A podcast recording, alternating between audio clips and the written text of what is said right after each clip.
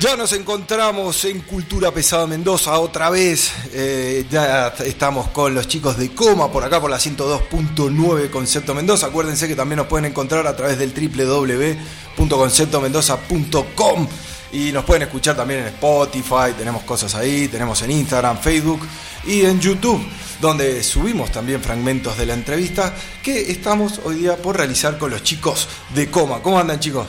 Muy bien, muy bien. gracias por la invitación. Muchísimas gracias. No, gracias a ustedes por venir. Y bueno, ahí estamos escuchando algo de lo que han sacado, han develado un poco de su, de su material. Ya no tan nuevo por lo que hemos estado conversando, pero nuevo para los oídos de todos nosotros. ¿Ustedes cómo, cómo se sienten al escucharlo así?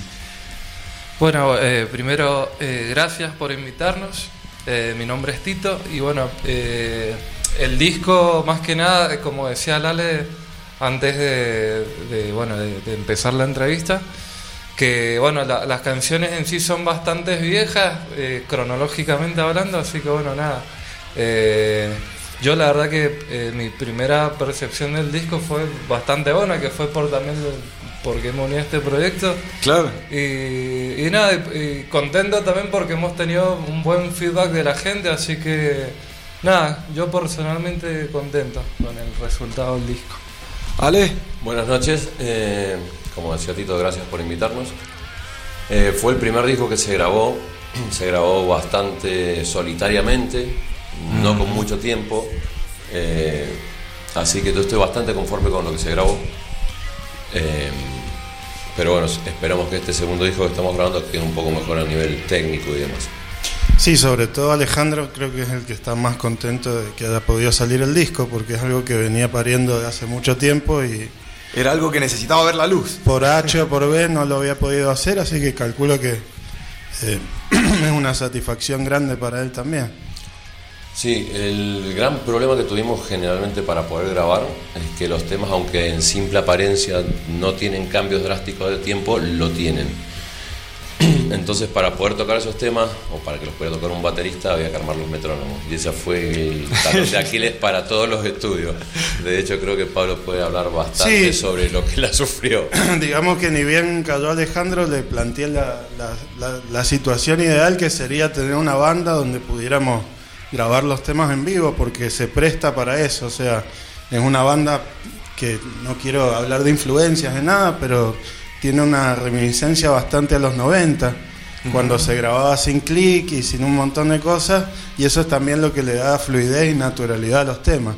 Claro. Pero bueno, nos costó, pero salió, por suerte, y ahora creo que le, hemos agarrado más la, la, mano como para el segundo y tercer disco. ya que, vaya saliendo un poco más pulido toda esa... Que el material que salga sea lo más fidedigno al material que se compuso. Básicamente es eso a lo que suene también la banda en vivo, porque también la banda en vivo debe tener lo suyo y muy diferente a lo que puede encontrarse por ahora en el disco y es lo que tratan de, encontrar ahí. Sí, como banda en vivo tuvimos nuestro primer ensayo cuatro personas, que se unió ayer Pablo en el bajo.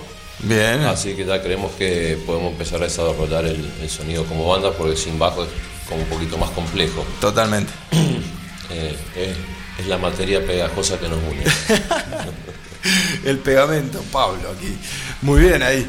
Eh, pero retrotrayendo un poco la historia, ¿cómo comienza Coma? ¿Cómo serían sus comienzos? Porque este material se fue compuesto hace mucho tiempo también y fue saliendo. Eh, un breve resumen, porque ahí el Muy breve resumen. Yo siempre había querido tocar la guitarra, la música me gustó desde muy, muy pequeño. ¿De influencias? Y a ver, en, casa tenía dos cosas como muy contrapuestas. Papá, eh, que escuchaba Beatles, pero le gustaba la parte más boba de los Beatles. Yo creo que los cuatro primeros discos de los Beatles son completamente desechables, pero después tienen cosas increíbles. Total, concuerdo. Borremos eh, esa no tenía alguien que me hubiese mostrado rock. Después una amiga en el 90, 91, se fue de viaje a Estados Unidos. Cuando volvió me dijo, tenés que escuchar esto. Y era Nevermind de, Nirvana. Uh. Entonces ahí empezó como la, la película por otro lado y querer hacer música. Después conseguí una guitarra. Nunca pensé que podía cantar. ¿Cuántos años tenías cuando te llegó ese Nevermind? Porque eh, debe haber sido uno de los 16. pocos. 15 y 16. Imagínate cómo te podría haber golpeado ese, disco. No, me golpeó. Así fue como me golpeó. Y después en, la, en primer año de la facultad ya tenía algunas cosas y un compañero me dice, si tuvieses una banda, ¿cómo le llamarías? y se me ocurrió coma en ese momento con 19 años, que en realidad es porque pensaba que cualquier persona atraviesa un coma físico, espiritual o mental en algún momento de su vida. Sí, Pero buen es una percepción de un nene de 19 años. Claro. Eh, y después eh, me encontré con un tipazo de la vida, con Pablo de la Torre, que tocaba el bajo. Y con él creo que la composición, la lírica y todo se, se llevó a lugares donde yo ni siquiera pensaba que podía estar. Se compuso muchísima música mientras estuvo él. Que es una pena que no, no esté hoy acá, por diferentes razones, pero cuando nos juntamos con él creo que la proliferación de música fue mucho mayor. Pero más o menos esos son los comienzos de, de Comodo. Bueno, ya que estás con las letras y todo eso, eh, ah, las canciones están ahí ya expuestas justamente en este material que hemos estado rotando acá en el programa. Eh, ¿Por dónde anda la lírica? A ver, ¿hay algo ahí humano? ¿Cuántos años empezaron estas Claro, composiciones? porque, o sea, estamos hablando- 18 años. Claro, pero La hace lírica 18 debe años ser. sigue, claro, se sigue manteniendo todavía ese mensaje, o sea, Eh, sí, todavía porque a ver, manteniendo no hay, sol- no hay una sola canción que sea una historia de amor, no hay una sola canción que sea una descripción de un personaje, son básicamente cosas, de, no sé, tal vez morales o filosóficas que uno fue aprendiendo y las escribió. El estribillo de Wins dice, tal vez si nos enfrentásemos a nosotros mismos no necesitaríamos enfrentarnos a los demás. Tal vez si te animases a enfrentar tu oscuridad no necesitarías de tanto brillo alrededor. Y la letra, aunque con el transcurso de los discos creo que fue más puliéndose, toda la lírica eh, ronda esa clase de cosas. Si eso a los 18 años, 19, lo pensó, es increíble, porque capaz que yo a los 18 años ni siquiera, pero eh, rock and roll, una boludez, pero wow. No, me, me considero también así, de que tenías una, quizá un despertar ahí. Yo creo que estudiar agronomía también me ayudó mucho en esos conceptos. Cuando Ajá. vos ves vida macro y Sí. la ves micro y empezás a sacar conclusiones, también te da otras. Creo que algunas letras de coma tienen enseñanzas que saqué de esas cosas o del microscopio o algo que vi. Estar muy en contacto con esa parte natural también, porque estabas como... Yo creo que todos estamos en contacto a diario con eso porque somos naturales. Lo que pasa es que el sistema nos ha llevado a creer que somos una especie distinta a lo que hay todo allá afuera. Y lo vamos perdiendo. Y es que básicamente la ciudad creo que es el miedo a la selva. Ahí está. Don Mi- claro, Y la selva debería ser tu amiga. Y, y la tomamos como enemiga y la destruimos. Exactamente. Ahí va. Nuevo tema de coma. Sí, sí, sí. Me, encantó. Acá saltó algo. en tiempo real. pará, pará. Me gusta la cabeza de Alejandro. Está- Bien. está- está- Alejandro está hablando justamente de esto, de, de la lírica, está buenísimo, la, la entendemos, la aceptamos, nos encanta. Están buenos los temas. Claro, y ahora salta Pablo diciendo esto es lo nuevo. Eh, en realidad ahora que tenés que hacer algo nuevo, ¿es algo nuevo o estás trabajando con eso que ya tenías y decís, che, esto está bueno para, para ponerlo, está el- acá, esta letra está buena, la, la voy a seguir. mi idea hace un año era grabar los tres discos, porque como te digo, estaba completamente solo para grabarlos. Y escribir y componer creo que lo voy a hacer toda la vida. Eh, cuando apareció Tito, que yo ya lo había invitado a tocar en la banda, no importa el por qué no se quedó en ese momento, pero cuando se lo voy a ofrecer y las cosas habían cambiado, eh, aceptó. Y él fue, digamos, el gran promotor de que Coma vuelva a tocar en vivo, de hacer la banda, de salir más allá de los discos. Eh, pero sigo escribiendo cosas eh, y, tengo ganas de hacer, no sé si otra música, pero tal vez utilizar otras herramientas. ¿A qué voy con esto? Aunque mi cabeza, mi esencia, mi filosofía o mi moralidad tiene una línea, eh, supongo que cuando era pendejo era bastante más encabronado o un montón de cosas que ya no las soy tanto. Y supongo que si la música que haces es completamente sincera con vos mismo y algún colorcito debe tener hoy que no tenía antes. Cabe aclarar, perdón, cabe aclarar que Alejandro eh, dijo tres discos y solo se ha grabado el primero. O sea, hay un material como para grabar dos discos más. Hay una trilogía. En orden cronológico va desde que empezó hasta, no sé, 2002, 2006. 2008. Por eso, material hay de sobra. Hay de sobra para trabajar. Eh, me encanta porque también hay, no es solamente un material así superfluo, sino que hay una cuestión, un trabajo, un- una manera de pensarlo y todo lo que viene a, a cuestión. Eh, me llama mucho la atención. Eh, son letras, todo este material que ya tiene coma y que has escrito, son letras que ninguna es algo compuesta en este Alejandro que sos ahora. No, lo que tengo Todavía no. compuesto del Alejandro que soy de ahora está esperando que terminemos con todo esto para Ahí vendría un nuevo ese- proyecto Sí, con Don Tito, sí, que hay- ya ha leído algunas cosas. Hay una, hay- a ver, ¿cuál es la idea? Porque evidentemente las canciones a nosotros nos gustan y a mí personalmente me gustaría mucho tocarlas en vivo, pero también está la idea de ponerle de unir fuerzas en el sentido de que, ¿qué pasa? Ale escribe bastantes letras, yo soy más compositor musical y bueno, ahora hace poco también tenemos un batero nuevo, el Shady, que bueno, le mandamos un saludo despacio. Y, y nada, la, la idea es después buscar, no, te- no sé si decir que vamos a perder la esencia de coma, pero para mí siempre va a existir eh, por un tema que el que canta es el Ale y qué sé yo. Pero bueno, eh, nada, la idea es hacer algo totalmente nuevo y fresco también después de esto. Hablemos de fresco. Eh, acá hay una- Hablemos de fresco. Está fresco. Hablemos de fresco. Eh, Ale, la portada de Coma. La portada que, bueno, tiene un ojo. Hay una representación artística ahí. eh, ¿De dónde nace? Hay, ah, ¿Está con alguna conexión justamente con alguna canción? No con una canción. La tapa del disco tiene dos cosas, el dibujo y el logo de la banda. El logo de la banda eh, lo diseñó mi cuñado, Claudio Brunetti, que a mi criterio es un tremendo dibujante y tiene muchísima creatividad para agarrar conceptos. Para mí son sumamente importantes los conceptos. Y el dibujo de la tapa lo hizo un amigo, eh, que yo estuve en una banda con él que se llamaba Barreta, después pasó a llamarse Cardan. El Javo, El Don Javito. Sí, sí, y sí. me dice, puta, quiero tatuarte y yo te tatuaría esto. La descripción del dibujo es sobre mi persona, pero creo que debería estar él acá como para describirla. Pero es el tatuaje que él quería hacerme a mí basado en cómo me veo, lo que le llega de Lo mí que a él percibe de vos. Exacto. Ajá. Eh, ¿Me ibas a decir algo, Pablo? No, no, que, que está contento el monoco con los conceptos. No, estoy en radio Concepto Mendoza. Están sintonizando 102.9 Concepto Mendoza. Llegó Pablo, que a Pablo. Pablo, tenemos un chiste interno que siempre yo digo, ¿cuál es el concepto? Ah, sí, sí. A mí me lo ha lo que pegado. Seguido un audio de 10, 12 minutos. Sí, también lo- los recibo a los 12. Y yo se los devuelvo, ¿eh? Una vez le devolví uno de 12 y 8 segundos. Sí, era muy tarde. Bueno.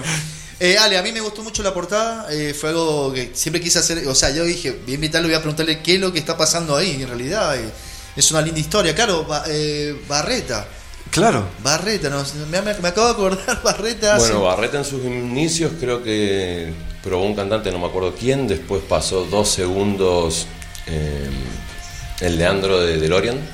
Sí. Y después eh, nos conocimos con Jao y bueno, me invitó a cantar y armamos cinco o seis temas que tocamos en el Pascual Rock con ellos. Me acuerdo de esos El cinco o seis temas. Rock. ¿A dónde fue en Godoy Cruz? Eso creo, ¿no? Eh, no, el Pascual Rock fue parte la- acá en el Gabriela Mistral y la otra parte en Cinerama de San Martín, que ahí Ajá. tocamos nosotros. Upa.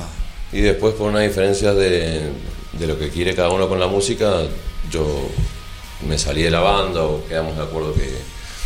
Ale, pero en esa época estabas con Barreta. ¿Y antes qué banda tenías así? ¿Cuál era el.? No, mira, básicamente lo que he hecho es hacer música. Yo no soy una persona ni muy sociable ni que conozca mucha gente del medio. De hecho, me sorprende toda la gente que conocen ellos dos y en común. Eh, Juan Pablo también era muy retraído. Cabe destacar que cinco de las canciones de los tres discos fueron escritas por este muchacho y creo que su lírica también es muy interesante. De las bandas que has tenido. Ah, eh, entonces no he tenido mucha llegada. Después con el tiempo, cuando me han ido escuchando, me han ido invitando a algunas bandas para ir a cantar, pero no hubo un proyecto que dijera, sí, quiero hacer esto. Barreta sí me parecía muy interesante las letras que había escrito el Jao y el Jao me parece tremenda persona también, así que por eso accedí a ese proyecto.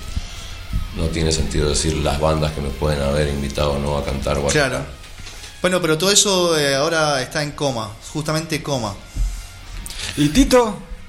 Y Tito, claro, ah, Tito cara él también tiene una conocida. trayectoria Tito musical. tenemos cara conocida. A ver, Tito, te escuchamos. Sí, sí, que eh, en realidad, ¿sabes que me estaba acordando recién? Que bueno, yo a Lale lo conozco eh, como, el- voy a decir, el boom del grunge, entre comillas, el resurgir de Mendoza. Bueno, que se empezaron a hacer tributos al grunge, empezaron Sí. a ver eh, bandas.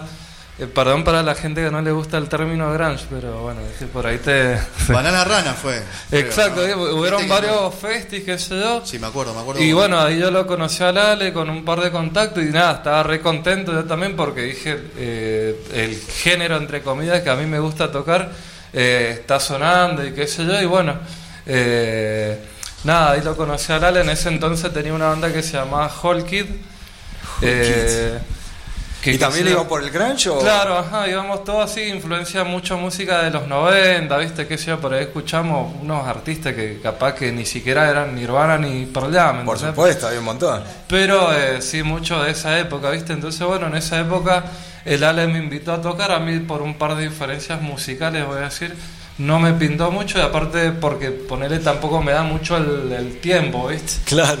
Así que, y estaba súper metido, digamos, en esa banda en ese entonces, entonces como que viste que uno por ahí siente así como, como una onda traición, así.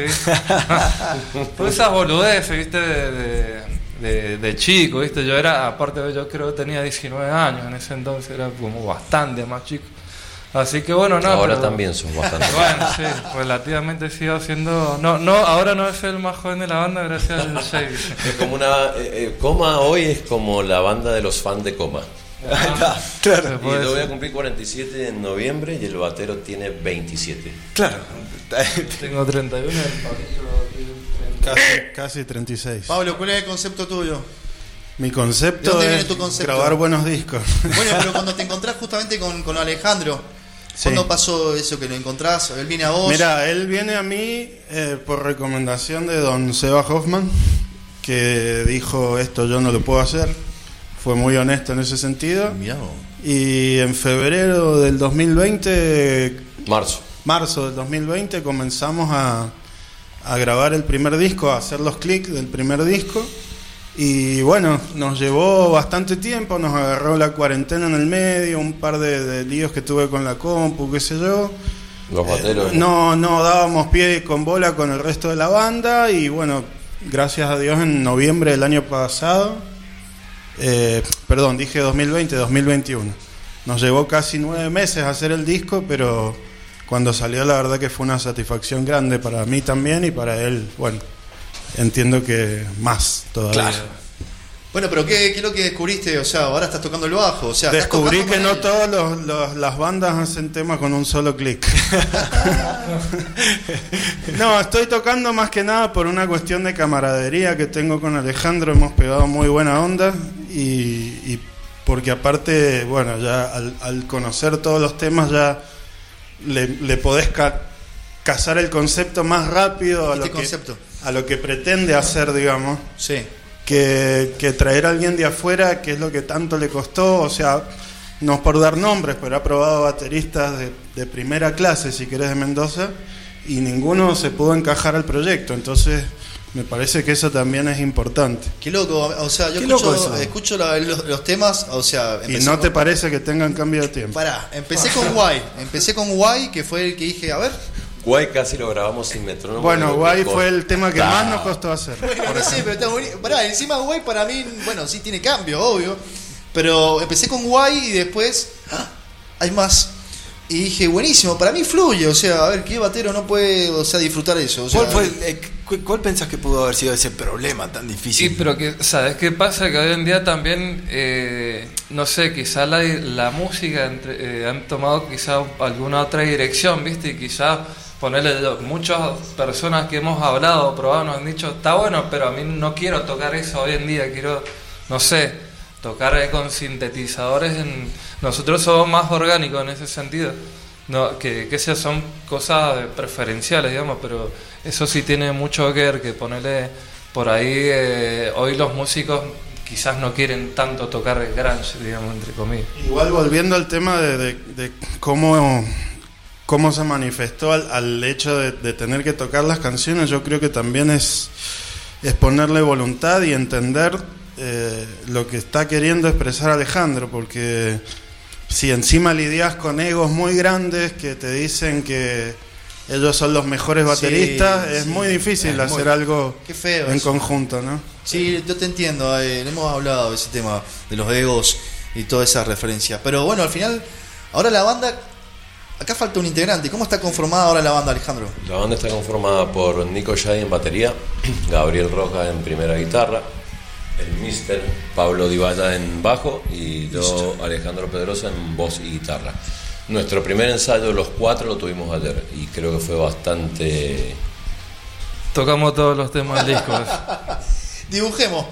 A todo esto, o sea, los chicos se están presentando que tocaron en tal banda, pero tenemos a la voz.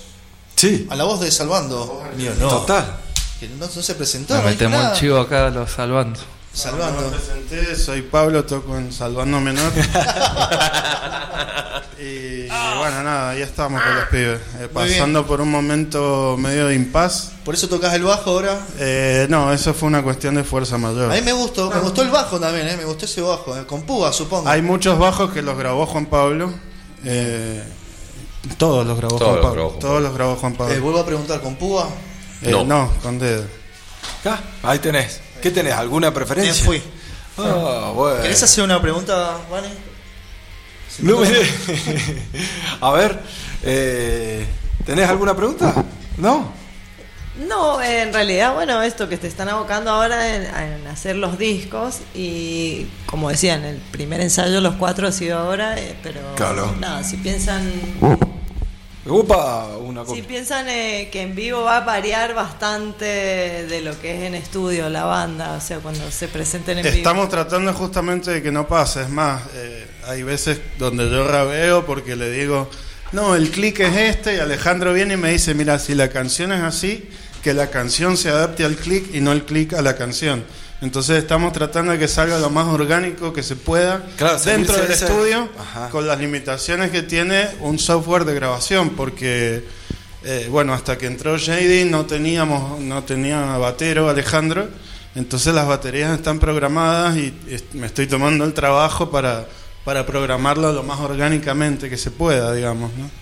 De todas formas, para responder la pregunta concreta, yo creo que incluso en vivo eh, hay cosas que pueden llegar a sonar incluso mejor que en el primer disco, porque fue un disco, como te digo, el primero que se grabó, eh, debido a que se demoró mucho tiempo en hacer algunas cosas, después estuvimos apurados para hacer otras, las voces de ese disco, como le contaba a Moloco, eh, se grabaron en 6 horas. Y Claro. grabar todo un disco con 6 horas de voces, teniendo que grabar voces principales, coros, arreglo y demás, no es mucho tiempo. El segundo creo que va a salir bastante mejor, pero creo que lo que hacemos en vivo es muy, muy similar a lo que... Sí, ti- tiene, tiene una impronta personal de cada uno. Nosotros no es que hemos tampoco que el Ale me ha dicho que específicamente tenía que tocar lo que decía en el disco, que eso también está bueno porque por ahí me parecía que mi perspectiva en algunas cosas podría llegar a mejorar la canción, así que bueno, en algunas cosas sí las hacemos exactamente como son y después tiene la impronta de, de- que tiene cada uno de los músicos aparte. digamos. Pero Sí, a es nivel que- calidad creo que en vivo suena Sí, muy- sí, lo que sí tratamos de no eh, hacer tanta diferencia es ponerle, no sé, hacer lo que voy a citar a, a por ejemplo, con la versión de Even Flow que hacen ahora, es totalmente distinta a la del disco. Claro. Y qué sé yo, son cosas de gusto y de bandas que tienen de esos años, qué sé yo. Sí, también lo hacen distinto porque en algún momento tantas veces tocado igual, de alguna manera vas Sí, tiene, tiene muchas cosas para verlo, qué sé yo, ponerle, hay bandas que en, en, en, eh, que sea en estudio tienen baterías como programadas, vamos a decir, como Nails y en vivo Claro. eh, tocan con un batero y es una versión totalmente distinta que de la canción, pero que también no deja de estar buena. Totalmente, tiene lo suyo. No, igual está bueno esta idea de que vos puedas aportar en, en la parte musical también y Totalmente. Por eso aparte- Aparte, eh, nada, viste, por ahí era- el Lico está, está más eh, distorsiones, viste, tiene algunas cositas, pero no tiene tantos efectos de viola, viste. Y nada, eso en ese sentido también he tratado de aportar un poco para, eh, nada, para, como dije, tratar de que queden más bonitas las canciones lo mejor posible. Exacto.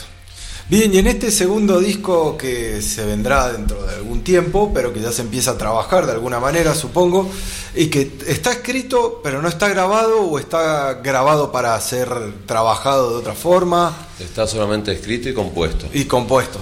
Ahora viene la cuestión de. Esperamos que salga para agosto. Eh, y volviendo a lo que decía el Tito, eh, eh, si tengo ganas de tocar con alguien es por un montón de razones. Primero porque como es como persona y segundo porque como es como músico. Entonces decirle a un músico que yo quiero toque conmigo qué tiene que hacer sería no aprovechar ese músico. Claro. Entonces me gusta que, que exploten, ¿entendés? Que den todo lo que tienen para dar y que nos den todos los colores que, que puedan aportar. Sí, es Que es lo que necesario. yo hago desde mi rincón y es lo que cada uno hace. De hecho, ayer al baterista le decía, no respetes tanto las baterías del disco, ¿entendés? Pues no hace falta que las toques así. y es un batero que tiene muchísimos recursos, entonces explotala por donde te parezca. Claro, mejor aprovecharlo al músico porque le va dando su color totalmente ahí en el, en el Sí, sobre Y yo todo- no toco la guitarra como la toca él y tampoco toco la batería, entonces ¿qué le voy a estar diciendo a ellos qué hacer? Sobre todo, sobre Claro. todo que este disco eh, contamos con la ventaja de ya al estar formada la banda, no es solo él, el- porque el- lo que le pasó, que no sé si lo quiere decir, pero fue que tuvo que ir componiendo cosas que no estaban compuestas de una semana para otra. Entonces eso fue medio un- una fatiga mental terrible. Las guitarras principales Y- de todos bueno. los temas o las de arreglos se compusieron por tema en una semana. Había semanas que estaba más inspirado y había semanas que no, pero bueno. No, eso, es, es que eso influye y es un agotamiento mental también. Lo, lo primero que haces no va a ser igual que el último, que el último también ya No, y saber que tenés una sola semana para hacer algo, a veces empezás el lunes y decís, bueno, no salió nada. El martes, ah, ya tengo un poquito. El miércoles, pero Llega. cuando llegás al jueves y no te sale nada y mañana tenés que ir a grabar, Oh, te es empieza a bastante comer. tenso. Y a mí se me quedó como grabando las voces en 6 horas, o sea, coro, segunda, es como... Y las voces de un tema que íbamos a meter como bonus track que no entró. Son voces de 10 temas, no de las 9 del disco. ¡Wow! O sea, un agotamiento total. Sí. Pero bueno, ahora se, se piensa en un segundo disco de otra forma para grabarlo, de otros tiempos, quizá más tranquilo y como más pensado de alguna manera. No digo que este no, este ha estado pensado, pero pensado de otra manera, con Sí, otra... y más relajado también ante, Claro. ante la presencia de Pablo. Yo lo, no sé, uno de los primeros ensayos que tuvimos con Tito los dos solos, vamos a comprar unas cervezas y le digo, lo que pasa es que para mí mostrarme no es tan fácil, porque mostrar algo que es tan feo eh, cuesta, entonces tengo como una timidez de eso.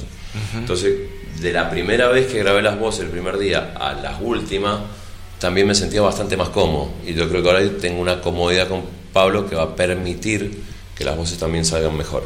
Claro, también la comodidad de que sabes que suena bien ahora. Quizás ahora estás conforme con el sonido que puede tener la banda y con la gente. Sí, aparte que Alejandro tiene algo que es, es como una cuestión más orgánica, no es, no es cantante de, de ir a hacer, a vocalizar y después entrar, entonces también es muy emocional Es lo que emocional. pasa en, en la toma.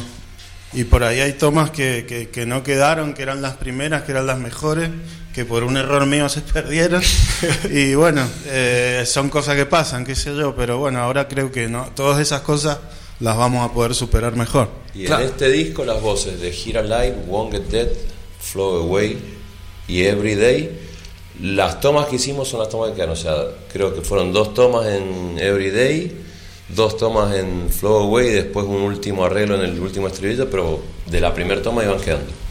La De idea es tener un poquito más de espacio o para mejorar esa primera toma o, o- o para improvisar algo en el medio o algo por el estilo. Es que va conectado a lo que también Pablito decía, al ser un canto también más emocional que vocalizar, sino que salga de acá, la primer toma es como muy importante, porque es donde viene el, donde está. Porque después repetirlo, repetirlo se transforma en un acto de repetición y no ya de sentimiento. Es muy complicado, pero le da su, su impronta que lo diferencia un poco, le da esa impronta que... ¿En qué crees que lo diferencia? Yo creo que en sí, el yo- sentimiento, si vos podés Ah, transmitir lo que ¿se vos estás... eso? Claro. Bueno. Eh, y en el en vivo es donde también se Yo es lo que le decía que cor- corre con la ventaja de que no hay bandas que suenen a coma. Acá en Mendoza menos Claro, que menos. eso y en el país te diría que casi ninguna. Entonces eso también Eso es da un plus. digamos, Gracias, ¿no? mister. Creo que eso pasa mucho también en Mendoza de tener bandas, no, no proliferar siempre todas en un estilo, sino que cada banda tiene como muy diferenciado su aspecto. Por ejemplo, si queremos nombrar a alguien que se me venga rápido, es Cala Sumeria. ¿Qué otra banda así se te ocurre que haga como Cala Sí. Sumeria o suene? Sí. Coma también Aparte, va por este lado, ¿qué salvando pasa? mi honor. Va- Inclusive el, el. Vale, dice Tito que nos puso como... Me gusta mucho.